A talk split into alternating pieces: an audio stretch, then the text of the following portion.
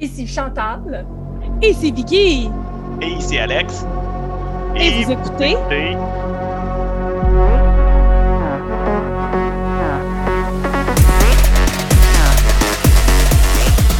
Nos écrans. Non, non, non, c'était Le non. nom, est- le no était trop long. Je le savais No. qu'on allait le chier. OK. Faudrait comme rien faire puis on continue comme ça parce que c'est magnifique. Ça fait de notre toute charme. beauté.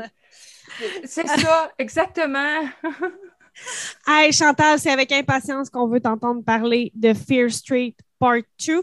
Mais euh, c'est des films, hein? Part 1, c'est un film. Part 2, c'est un deuxième film. D'à peu près combien de temps? Euh, à peu près 1h45, 1h50. C'est pas trop long. good. Que le deuxième peut-être film. plus 1h40 même euh, si on skip la bande-annonce.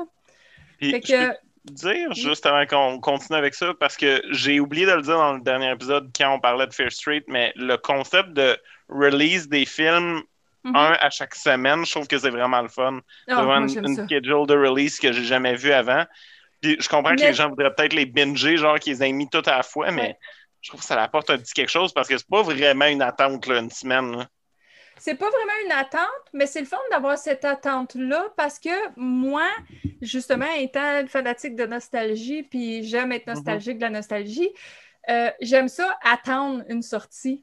Mhm. Mais on n'a plus de vidéo, on n'a plus rien, fait qu'on n'a plus le, l'espèce de, de fun d'aller un vendredi soir louer la nouveauté qu'on attendait au blockbuster. Ça n'existe plus, ça. Fait que ça, ça me donne ça parce que je me suis rendu compte, après avoir vu la partie 1, à quel point que je l'avais aimé. La partie 2 est sortie vendredi qui vient de passer. Comme en ce moment, pour situer les gens, on est dimanche. Fait que le vendredi qui vient de passer, Mhm. il était sorti la deuxième partie. Ben moi, toute la semaine, je l'attendais.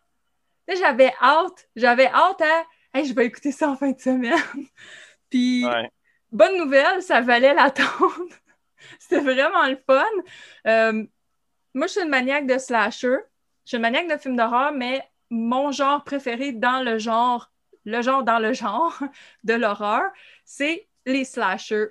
J'adore ça. Puis, je suis une maniaque de Friday the 13th. Puis, Fear Street Part 2 1978, grosse vibe Friday the 13th parce que ça se passe pendant un camp de vacances, sur un camp, avec un tueur. Oh. Je capotais. Ouais. Fait que le film, il commence exactement où le premier termine. Donc, quand le premier film, euh, là, en espérant que tout le monde a vu le premier, OK? Tout le monde, vous avez été voir le premier, maintenant vous êtes prêts à entendre Chantal parler du deuxième. Fait que là, vous allez savoir ce que je veux dire par ça commence où le premier termine.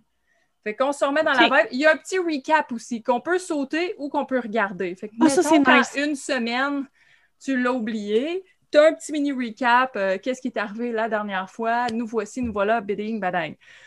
Celui-là, un petit peu mieux reçu que le premier aussi. Beaucoup de gens l'ont plus aimé. Euh, 89% sur Rotten, 6.8 sur 10 sur IMDb. Euh, même euh, réalisateur, tout a fait les trois. Là, dans le premier film, euh, t'as Dina et Josh, ça c'est le frère et la sœur. Bon, ben Dina, elle essaie de retracer quelqu'un qui a déjà survécu au curse. Je vous en dirai pas plus pour pas spoil rien. Elle Mhm. retrace une personne que dans le bottin, ça dit C. Berman. Donc, elle appelle C. Berman. À la fin du premier épisode, c'est un peu l'appel, l'interaction avec C. Berman au téléphone. Donc, dans le deuxième film, euh, Dina puis Josh rencontrent C. Berman. Puis là, elle, elle raconte son histoire. Fait que c'est là qu'on retourne en flashback. Fait qu'elle, elle raconte son histoire. Fait que c'est pas un spoil en vous disant ça, parce que clairement, il faut qu'il y ait une manière de se rendre en 78. Fait qu'elle a dit, bon, euh, là, je vous mets pas, je vous dis pas tout ce qui se passe au début, il se passe une coupe d'affaires puis tout qui met le tout en place. Puis là, elle a dit, voici ce qui est arrivé au camp d'été Nightwing, la fameuse nuit meurtrière de 1978. Et là, on retourne là-dedans. Mais la vibe Friday the 13 c'est pas juste parce que c'est un cas. Même la musique, l'espèce de, de trame sonore, il y a vraiment ça dedans. C'est écœurant. Moi, je tripais bien raide. Encore comme le premier, les meurtres, ça y va au toast, c'est pas de niaisage. Euh, au début, beaucoup de gens se questionnaient parce que R.L. Stein, c'est plus. Ça, on a une image un peu plus adolescente, tout ça. Si vous avez des enfants, si vous avez des jeunes, vous voulez l'écouter avec eux, peut-être attention à l'âge. C'est quand même assez violent. Mais c'est pas. euh, c'est pas. ex- C'est pas. euh, too much non plus. Là. C'est, pas, pas, pas à en vomir, mais c'est quand même assez gory, puis c'est quand même assez violent. Puis euh, dans le deuxième, il y a quand même, tu sais, il y a du sexe, il y a des seins. c'est sur un camp de vacances. Fait qu'on pense à Friday the, thir- the 13, là, de- du monde qui font slash, puis des totons. Fait que, c'est sûr, faut s'en attendre. Fait que, ceci étant dit, si vous avez des ados, si vous autres, vous les connaissez, gagez, mais ayez pas dans l'idée que c'est quelque chose qui va nécessairement bien aller pour euh, des jeunes, mettons, de 10 ans. Fait que c'est ça. fait que, euh, bref, ce que j'ai aimé dans cela, puis là, je vais revenir encore avec la musique parce que moi, c'est les soundtracks qui me fascinent avec ça parce que ça aide à faire un peu le voyage dans le temps. Fait que là, ça va être un mini spoil de, de. Quand le film commence, euh, assis à la table, en train d'écouter The Man Who Sold the World version Kurt Cobain. On est dans les années 90. Vers la fin, la tune revient, la version David Bowie. On est dans les années 70. Ça, j'ai trouvé ça hot. Tu sais, Wow. clairement, la réalisatrice, elle y a pensé, tu sais. Il y a un contrôle de son sujet. De ce que je comprends, il y a un contrôle vraiment. Là. Oui. C'était. C'est pas genre j'ai fait un premier film, puis après ça, on me dit Ouais, peux-tu en faire un deuxième? Hey, tiens, m'a faire un flashback. Non, non, il y a vraiment. ça. le- Ben, le- à- Ça a été bien construit. Là. Je, ben, je pense que c'est là qu'on voit aussi que avoir back-à-back les trois films, fait que tu as la même personne qui avait un gros projet séparé en trois films. C'est Ça ça. fait hein. que la continuité est vraiment bien faite. Euh, Il a vraiment été de A à Z, puis tout se relie bien. J'ai vraiment hâte de voir la troisième partie. Ouais. Celui-là, le, le, le 1, quand il finit, il te laisse en suspens. Tu veux savoir qu'est-ce qui est arrivé, mais en même temps, tu as, quand même un bon doute. Tu te doutes quand même que tu t'en vas au camp de vacances, puis il va y avoir des meurtres, tout. Mais de la manière que le deuxième est fini, là, tu sais que le prochain, c'est 1666. Fait que là, tu vas vraiment apprendre le origin story avec la sorcière. Puis ça, tu n'as pas beaucoup d'informations là-dessus. Fait que ça, je suis vraiment curieuse. La seule bémol que je dirais, je pense qu'il aurait dû en faire plus que trois. Mais je sais qu'originalement, c'est trois livres. Fait que c'est sûrement pour ça que c'est de même.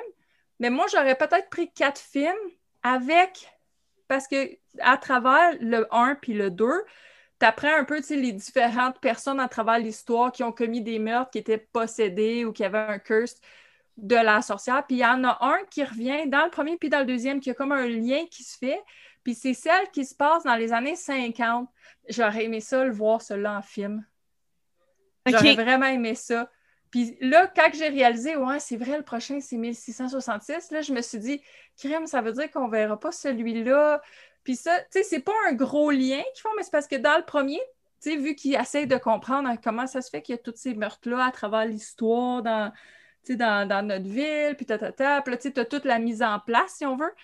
Puis tu vois, tu sais, toutes les, les différents euh, gros meurtres. Puis tu as celui-là que c'est une jeune femme euh, dans les années 50, puis à un moment donné, tu la vois comme un genre de flashback, puis tu sais, tout son get-up, années 50, tout le kit. Puis dans la partie 2, l'infirmière du camp se trouve à être sa mère à elle. Uh-huh. Fait que tu sais, je me disais sur le coup, ah, ils ont fait ce lien-là, mais là, après, je me dis, je vois pas comment ils peuvent ramener. Mais tu sais, je le sais pas, peut-être, j'ai aucune idée de ce qui m'attend dans le troisième. C'est ça qui est le fun. Mais je sais qu'on va voir l'origine de la sorcière. Fait que ça, je trouve ça vraiment le fun. Parce que moi, j'ai une grosse fascination avec tout ce qui a rapport avec le gros Witch Hunt, puis Salem, puis tout ça. Moi, Mhm. ça me fascine vraiment beaucoup. Puis dans le 2, t'as encore une fois la grosse vibe euh, Riverdale, parce que là, au camp, t'as les ceux de Sunnyvale et de Shadyside, les deux sont là, puis la soirée de meurtre en question se passe quand ils ont leur événement annuel qui appelle euh, Color War ou de quoi de même. Fait que t'as les chandails Oh. bleus puis les chandails rouges. Ah! ben oui! puis là, c'est la guerre. Ah. Fait que tous ceux qui ont les chandails rouges, c'est ceux qui viennent de Sunnyvale. Puis ceux qui ont les chandails bleus, c'est ceux qui viennent de Shadyside. Puis là, ils sont en guerre. Puis là, c'est la guerre. Puis là, les gros speeches de c'est nous autres qui gagnent à chaque année, on est les meilleurs. Fait que tu vois beaucoup le... cette espèce de, division-là entre les deux classes. Puis ça, ça fait très Riverdale, ça me fait bien rire. Mais c'est tellement bon. C'est tellement bon. J'ai tellement, Ouais. tellement fatiguée, puis j'étais- j'ai pas tombé endormie. C'était surprenant. Je voulais absolument trop l'écouter. Habituellement, j'aurais dit Oh non, on va l'écouter demain. Non, non, OK? Dès qu'il est sorti? forcée, puis elle est restée réveillée, puis elle a écouté. J'ai écouté Nice. samedi. Ah, Tu nous as Hey. teasé au bout, là. Mais tu sais, moi, pour en revenir à ce que tu disais, le, le hole, le trou, ben en même temps, je me dis, si ça pogne, il n'y a rien qui empêche de faire d'autres univers. Il n'y a rien qui empêche de d'étendre son univers. Ça me fait penser un petit peu, tu sais, Walking Dead. Avant de lancer Fear the Walking Dead, ils ont lancé un site Internet avec plein de courts-métrages de plein de zombies qu'on avait vus. Fait que dans les premiers épisodes de la saison 1, tu as comme un zombie d'un torse d'une femme qui fait juste Mhm. marcher en traînant sur les bras. Et sur le site de Walking Dead, sur le site de IMC, tu avais un petit court-métrage de moins d'une vingtaine de minutes qui expliquait son origin story à elle. Ouais. Je pense qu'aujourd'hui, plus rien n'est impossible. Fait que si ça pogne, puis ça va pogner parce que hashtag effet nos écrans. euh, si Exactement. pogne, Exactement. Si ça pogne, ben, ils ont quand même la possibilité de faire un univers étendu. En plus, c'est sur Netflix, tu sais, ça Ouais. manque pas de budget là, pour faire un univers étendu. Et c'est pas comme s'ils lançaient leur ligne sur plein de choses, puis il y a beaucoup de choses qui ne mordent pas. Fait qu'ils ont moyen. Je en tout cas, moi, là, je comprends ceux qui aiment moins ça. Je, je- je comprends, je ne respecte pas votre opinion, mais un peu, là, tu sais, je vais être fine. là. Mais moi, j'ai adoré. J'adore. C'est juste trop. Ah, j'ai tellement hâte. C'est sur ma watchlist trop- cette semaine. C'est trop ma jeunesse. C'est- c'est- Moi, là, je- j'en mange. Des bons vieux slashers classiques, là, de- avec la popoune, puis avec la reject, puis avec les, les coups de hache dans la gueule. Mais amenez-en, moi, j'aime ça. Ah, moi, tout, c'est mon genre. Absolument. Fait que c'est à voir. C'est un Yes. must-si. Euh, J'enchaîne. Voulais-tu dire quelque chose, euh, Alex? que je vais l'écouter. Je, trouve que tu m'as bien vendu ça. Moi, déjà, je voulais le voir, ce film-là, parce que justement, il s'est ramassé dans la section LGBTQ de Netflix. que- Oui. Puis quand tu vas voir ce bout-là, là, je suis sûre que tu vas être comme Oh, quelle réussite! Ah, ben, crime, encore plus. Encore un autre euh, élément. Euh, bon, ben, je suis désolée, je vous coupe, c'est à mon tour. Il faut qu'à un moment donné, que ce soit mon tour, ça a l'air, c'est de même ce podcast-là. Euh, moi, en fait, il y a super longtemps, un podcast que j'écoute me parle du film 9 to 5 de Dolly Parton, avec Dolly Parton, en fait. C'est pas de elle, c'est pas son film à elle, c'est pas elle qui l'a réalisé, mais c'est un de ces films-là. Et euh, le podcast faisait en fait euh, retraçait certains films féministes un petit peu oubliés, un petit peu mis de côté alors qu'ils ont été un hit à leur sortie. Et ça parlait de 9 to 5 qui, effectivement, je n'avais jamais vu. Et je, je, je Ah, ne savais ouais. non, je ne connaissais pas l'existence de ce film. Je connaissais la chanson, mais je ne savais pas que c'était relié à un film. Donc, j'ai mis ce film-là sur ma watchlist. Il sort jamais ces plateformes. Fait que j'essaie de me l'acheter. Il est pas cher. euh, mais il est un peu discontinué sur Amazon. Fait que je me mets une alerte. À un moment donné, il arrive sur Amazon à 10$. Je l'achète, je l'écoute. Et une semaine et demie plus tard, il apparaît sur Disney. Tu sais, Ça s'appelle La Ah. vie. mais tu sais, Disney je pense que c'est toi, euh, Chantal, qui disais avec Stars, ils ont comme élargi leur catalogue. Bon, mais c'est ça, c'est à ce moment-là.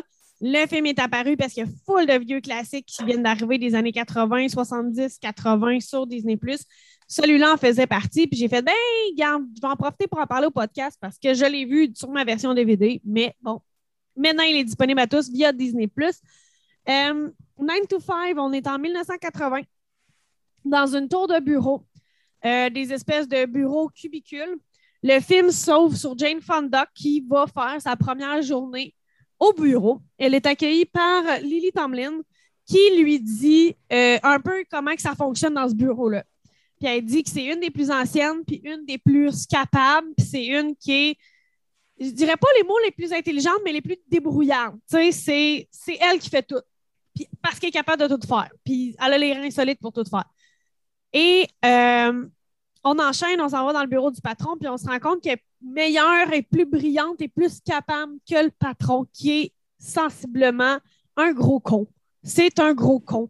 Et euh, un incapable et un sexiste énorme, un sexiste désagréable. Et euh, c'est assez évident. Et Lily Tomlin, qui est une des meilleures de sa catégorie, dit ben si j'ai pas eu la job, c'est clairement parce que je suis une femme. Puis il voulait pas mettre une femme dans le poste de direction parce que tout ce qu'il réussit à faire, c'est parce que je le fais, puis il met son nom en bas de la page. Et on skip. Là, euh, là, elle dit, entre autres, il me fait faire souvent ses cafés quand sa secrétaire n'est pas là. Ça me fait chier. Il couche avec sa secrétaire. Sa gosse, c'est pas parce qu'il peut coucher avec sa secrétaire que sa secrétaire devrait avoir des passes droits puis pas y faire son café. Moi, c'est pas ma job d'y faire son crise de café. sais, elle est vraiment fâchée de ça. Il lui demande un café, ça la fâche. Sa secrétaire rentre en scène, c'est Dolly Parton. Et elle était, euh, elle était partie pour aller, euh, je ne sais pas, faire une commission, peu importe. Et comme de fait, il n'y a personne qui lui dit Hey, c'est pas ça ta job, tu devrais lui faire son café. Parce que tout le monde est comme Ça sert à rien, elle couche avec le patron.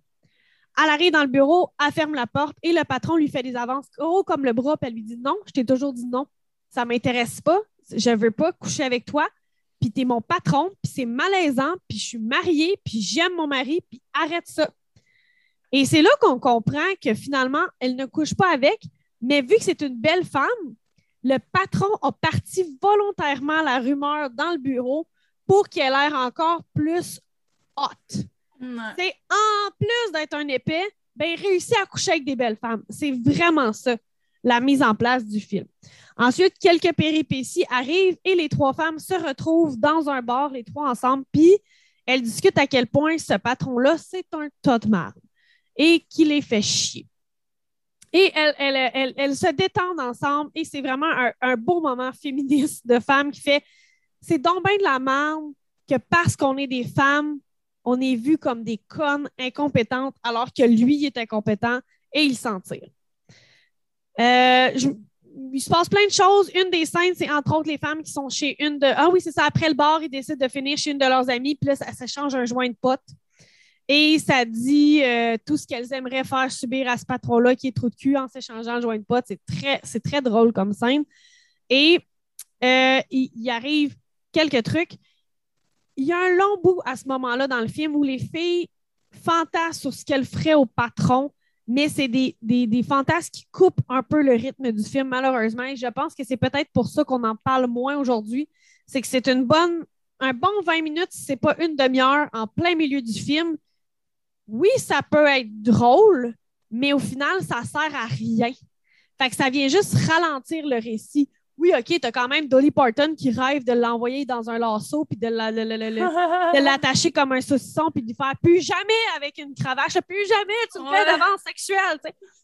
Il y a beaucoup de catharsis, mais ça reste que tout de suite après ce moment-là, il arrive quelque chose et et les femmes sont convaincues qu'ils ont, ont, tué leur patron pour une, raison de coïncidence et de, de, quiproquo. Et elles se ramassent à l'hôpital et le film repart. Puis il repart full dans le rythme, puis full dans le dynamisme. Fait que j'ai trouvé que ce, boulot au milieu du film m'a comme arrêté dans mon élan. C'est comme un, moment trop mort où l'action, ben, c'est sont trois, hein? Fait que le rêve de l'un, le rêve de l'autre, le rêve de l'autre. Fait que, ça manquait de consistance dans l'action, mais tout de suite après ça, ça repart. Et finalement, elles finissent par kidnapper le patron. Et elles font semblant qu'il est encore au bureau, mais qu'il est absent pour plein, plein, plein de raisons.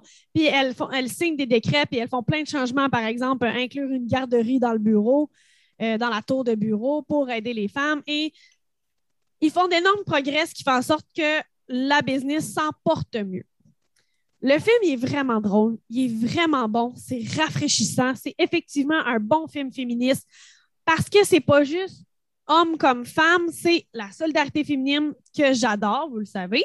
C'est des films de femmes qui s'aiment et qui sont amies, mais c'est aussi cette espèce de moment quand Dolly elle apprend que tout le bureau pense qu'elle mm-hmm. couche avec le boss, puis elle est comme ben calvaire c'est pas correct. Puis les filles s'excusent, sont comme, hey, on n'a pas été correct, on t'a jamais demandé la vérité, On n'est jamais été de voir, on a juste assumé, puis on t'a traité comme de la merde. Excuse-nous. Tu c'est ce que j'ai aimé, cette espèce d'amitié honnête entre femmes. Aussi, c'est intéressant, le film, c'est quand même trois grandes actrices, Jane Fonda, Lily Tomlin et Dolly Parton. Euh, à l'époque, la grande vedette, c'était euh, Lily Tomlin dans le grand titre, mais celle qui en est beaucoup sortie, c'est Dolly Parton parce qu'elle a été nommée, entre autres, comme euh, meilleur premier rôle. C'était son premier grand rôle. Elle a été nommée pour le Grammy, je crois. euh, Pas un Grammy, la Grammy, la musique. Ça, c'est pour sa chanson. Mais euh, elle a été nommée pour ce film-là comme premier grand rôle. Donc, elle, joue très bien. Le, film, l'interprétation des trois actrices est excellente. Et elle a eu la nomination aux Oscars pour la chanson 9 to 5 que vous avez probablement entendu plein de fois dans votre vie sans savoir comme moi que c'était lié à ce film-là. Ouais. 9 to 5. I mean, c'est Dolly Parton. Hello, Queen. Oui, mais c'est ça, c'est qu'aujourd'hui, on, connaît les trois actrices. Beaucoup Dolly Parton, beaucoup Jane Fonda. Lily Tomlin, un peu moins, quoique Jane Fonda et Lily Tomlin ont leur série Grace and Frankie présentement sur Netflix. Mais reste que c'est pas tout le même niveau de star qui en est sorti. Le film, pour plusieurs raisons, le film est tombé un peu dans l'oubli. Mais Disney Plus nous le ramène et pour vrai, je vous le propose. C'est rafraîchissant. C'est sûr que les petits moments, comme je vous dis, le 20 minutes un peu mou, on sent, ça m'a fait décrocher, mais j'étais contente qu'on réembarque dans l'action après puis qu'on arrive vraiment avec une ligne de euh, pivot et on avance et pivot, on avance. On s'en va vers quelque chose qui, on l'avait perdu, puis j'étais comme, si ça continue comme ça, on va carrément perdre l'intérêt. C'est pas intéressant. Tu sais, oui, c'est drôle de voir les fantasmes de la femme qui veut le mettre en lasso, mais si ça se fait pas, ben le film peut pas être juste ça. Je sais pas si Mhm. vous comprenez, là. Fait que bref. Je suis contente que Disney l'ont ramené parce que Netflix l'avait enlevé. Je savais même pas qu'il était sur Netflix, tu vois. Il y a, il y a déjà, il y a jadis. Ouais. Un temps. Mais fut un temps quand Netflix avait des films. Là, là, ils ont recommencé à avoir quelques classiques, mais il y a un temps, là, Netflix avait que des originals. de vieux. euh, ouais, là, ils avaient tout enlevé leurs vieux films. Il y avait plein de vieux films avant, dont celui-là que j'étais contente d'avoir revu parce que je l'avais déjà vu quand j'étais jeune. Que, Ouais. En tout cas, 9 Merci. to 5. euh, encore une fois, c'est 1980, tu sais.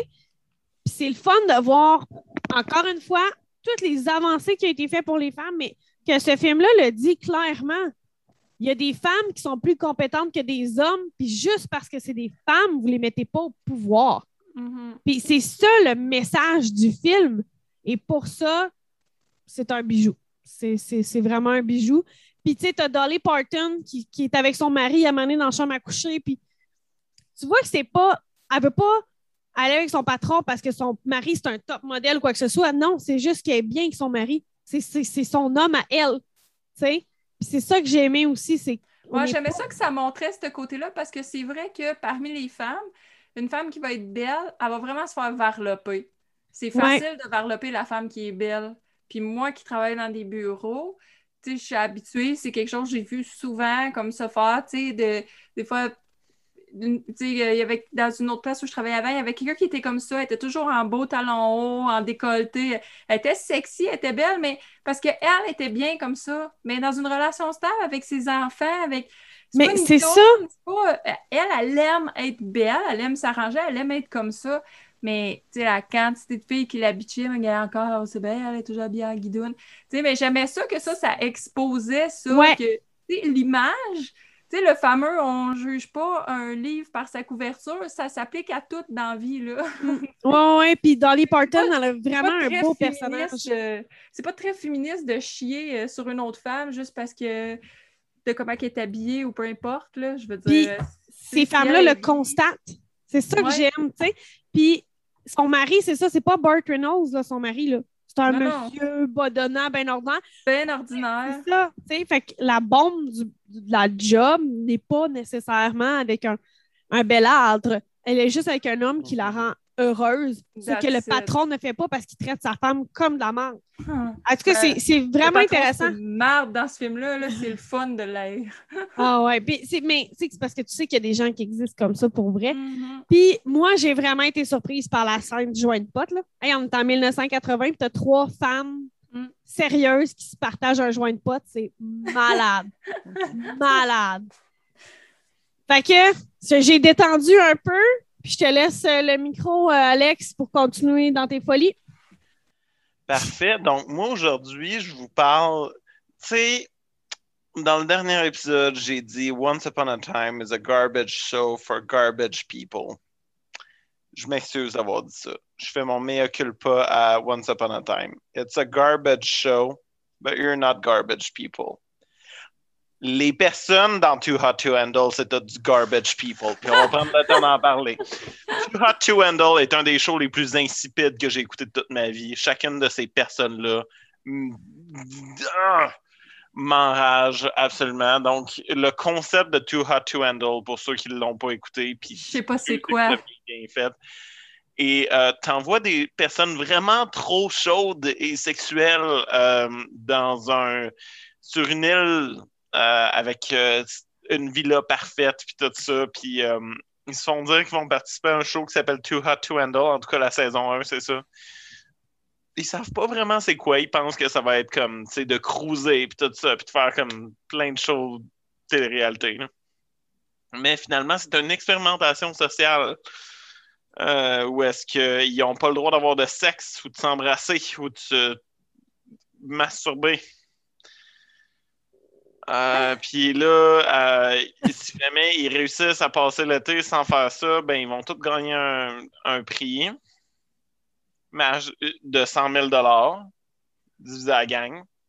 C'est pas énorme, finalement. Puis euh, à chaque fois qu'ils font des actes sexuels, ben ils perdent de l'argent, puis ils en perdent. La saison 1 est dégueulasse, puis elle est pas très bonne, mais au moins il y a du drama un petit peu, parce qu'il y avait une fille qui était bisexuelle dedans, qui a causé de la merde. Arrêtez de faire des shows de télé-réalité sur des personnes straight, ça marche pas. Ouais. Pas d'intérêt là-dedans. Ils savent pas comment produire de la bonne télé. Je l'ai dit. Et voilà. La saison 2 est encore pire. Oui, je les ai écoutés toutes les deux. De... Fouille-moi. J'ai ça. Tout le long, je le hate watch. Tout le long, je me frustre. Mais là, je comprends Euh. pas. Ils font pas un vrai télé-réalité ou c'est un télé-réalité dans un dans un télé-réalité? Genre, what? Non, non, ben, ils se font annoncer qu'ils sont pas au show qu'ils pensaient être, qu'ils sont dans Ah. un show qui va être une expérimentation sociale à la base. Ah, ok. Saison 2, ils se font dire qu'ils vont être à C- euh, Summer in Paradise, je pense. Fait qui est un autre show, justement, où est-ce que c'est ça, faut que tu sois hot, puis genre, faut que tu Hmm. crouses du monde.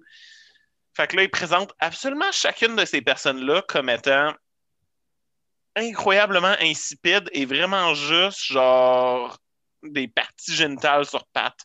Ça n'a pas de bon sens. Mais aussi, ce qui frustre avec la saison 2, c'est qu'ils sont pas beaux. Prendre le temps de le dire. là. Genre, s'il y a des gens qui ont vu de quoi j'ai de l'air, vous dites probablement, il est qui lui pour parler?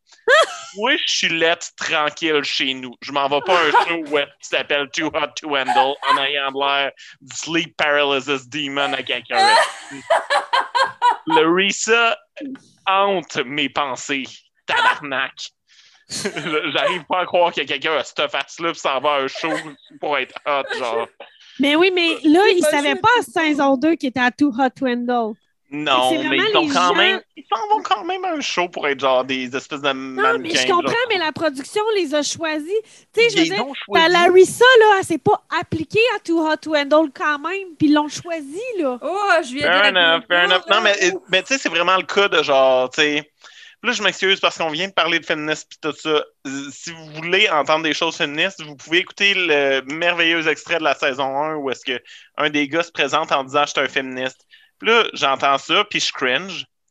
Puis il dit, tu sais, je fais des études en sciences, euh, euh, en sciences féminines, puis en littérature féminine. Je suis comme, ah, OK, peut-être que. Puis là, il dit, parce que ça me donne un blueprint de comment me ramasser des guidailles.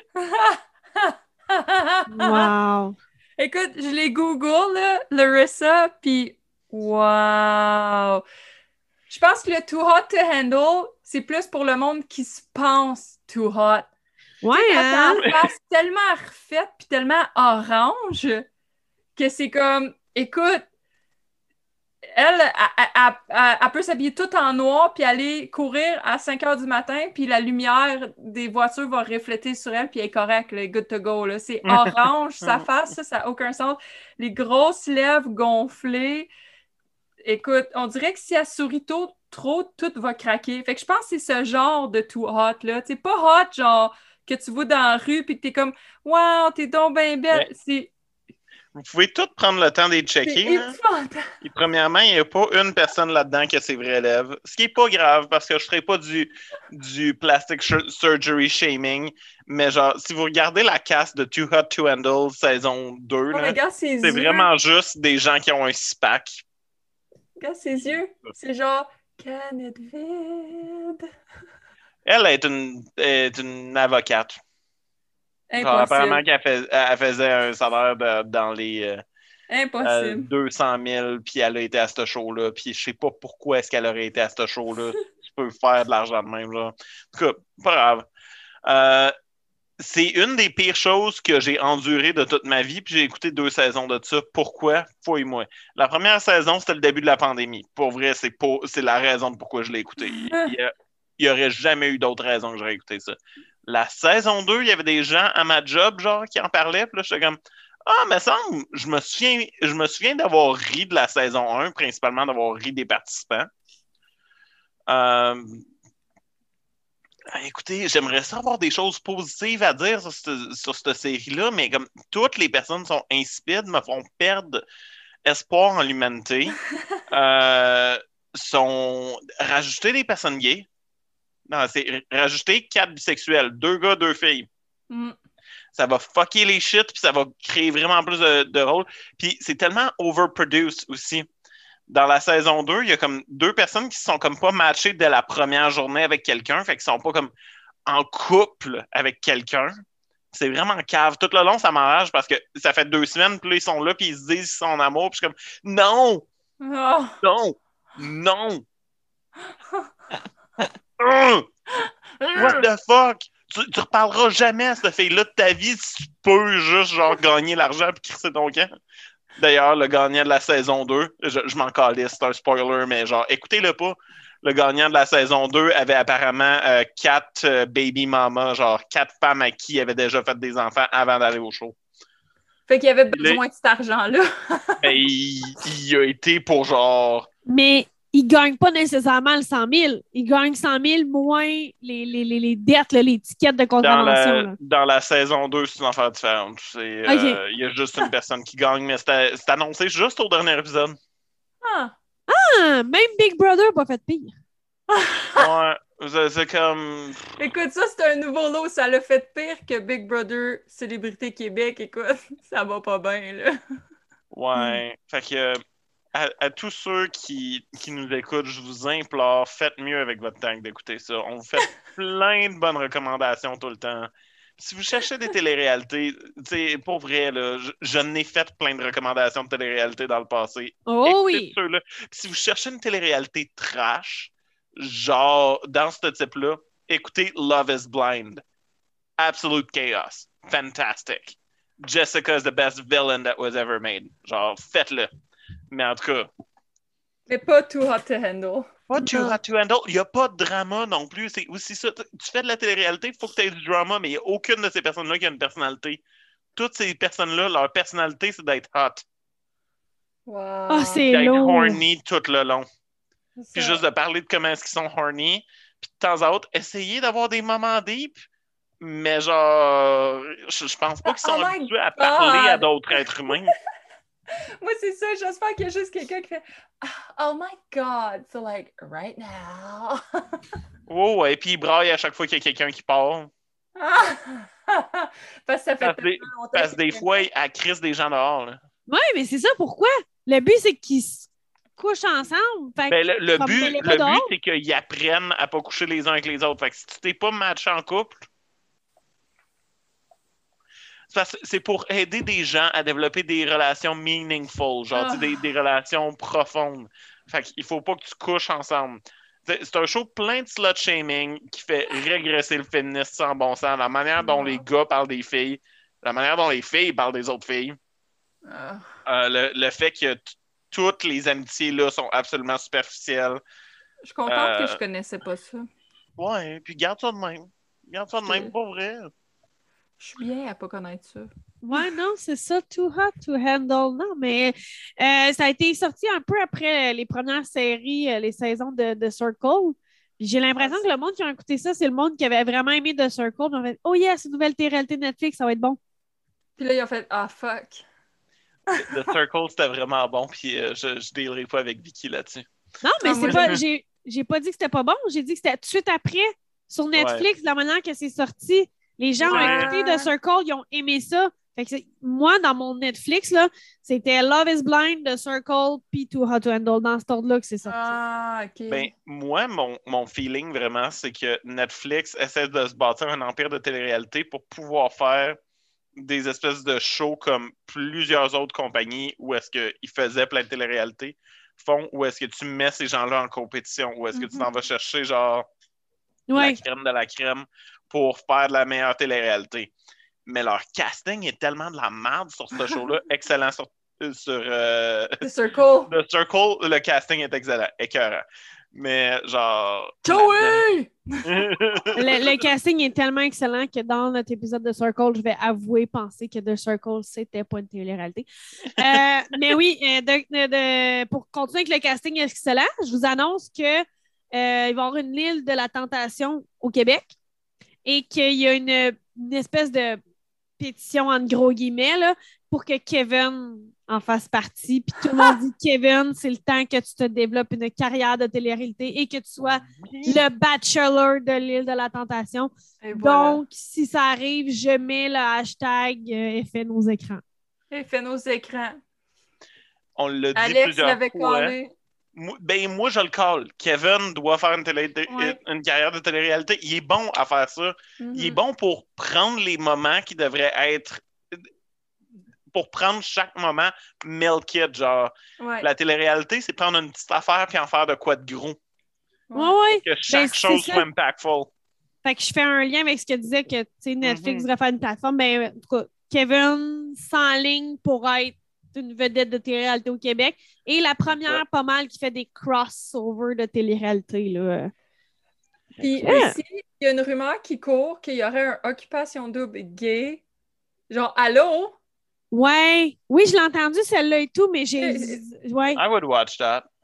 Ah, je pensais que t'étais pour dire j'irais. Vas-y, je veux te Non, voir. non, mais j'irai pas là. Je, je pas. je- Je veux Comme je l'ai dit, je suis lettre, genre, tranquillement chez nous. J'irai pas euh, être à un show où est-ce que t'es supposé être vraiment attirant, genre.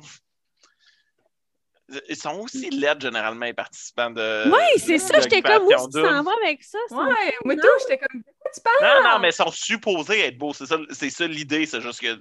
Ah, peut-être. Ah, peut-être. Ok, ben. Écoute, Ouais, mais Moi, ils, je- ils ont, ils ont des six packs. Fait qu'ils sont beaux. c'est pas grave. Moi, mais Les- tu- les- Ouais, les- c'est ça qui arrive. Les Tu filles peux sont, pas, tu peux les pas filles faire sont minces avec des gros seins, fait qu'ils sont belles. Mais Le- avoir un visage est plus ou moins important après ça. Dans, dans la télé-réalité. tu sais, tous les goûts, toutes les couleurs, tu sais, c'est ce, Ouais. ce dire-là.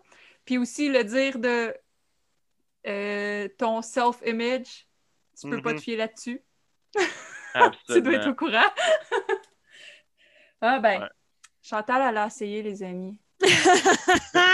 Non, mais Ah. si jamais il y a un Circle Canada, je l'ai dit, j'applique pour faire ça. Je Yes. l'applique, Ah, je le fais. ça, là, ouais. Ah, Ah, ouais, là, je te ouais. là-dedans. Hey, là-dessus, on se quitte pour cet épisode-là, mais Ouais. notre prochain, là, dans les prochains gangs, on va vous parler de The Circle. Là, nous, on programme Ouais. ça et on en parle bientôt, bientôt. Fait que euh, sur ce, euh, Chantal continuait l'épisode de la semaine dernière avec Fear Street Fear Part Street. 2. Gros spoilers, prochain épisode, Fear Street Part 3. Fear Street Part 2. Et euh, moi, je vous parlais, moi, moi, moi, je vous parlais de 9 to 5, euh, enfin Yes. disponible sur Disney+. Et Alex vous déconseillait Too Hot to Handle. Ceci est Too Hot, c'est trop chaud. OK, On s'en est loin. parenthèse. Quel tu recommandes le moins? Too Hot to Handle ou euh, c'était quoi l'autre que tu avais tellement pas recommandé, là, le- la série d'époque que tout le monde adore? Ah, a plein. Ah, euh, Bridgerton? Ouais. Écoutez? Bridgerton avant d'écouter Too Hot to Handle. Écoutez Oh, Bridgerton, genre, toute la semaine avant d'écouter Too Hot to Handle.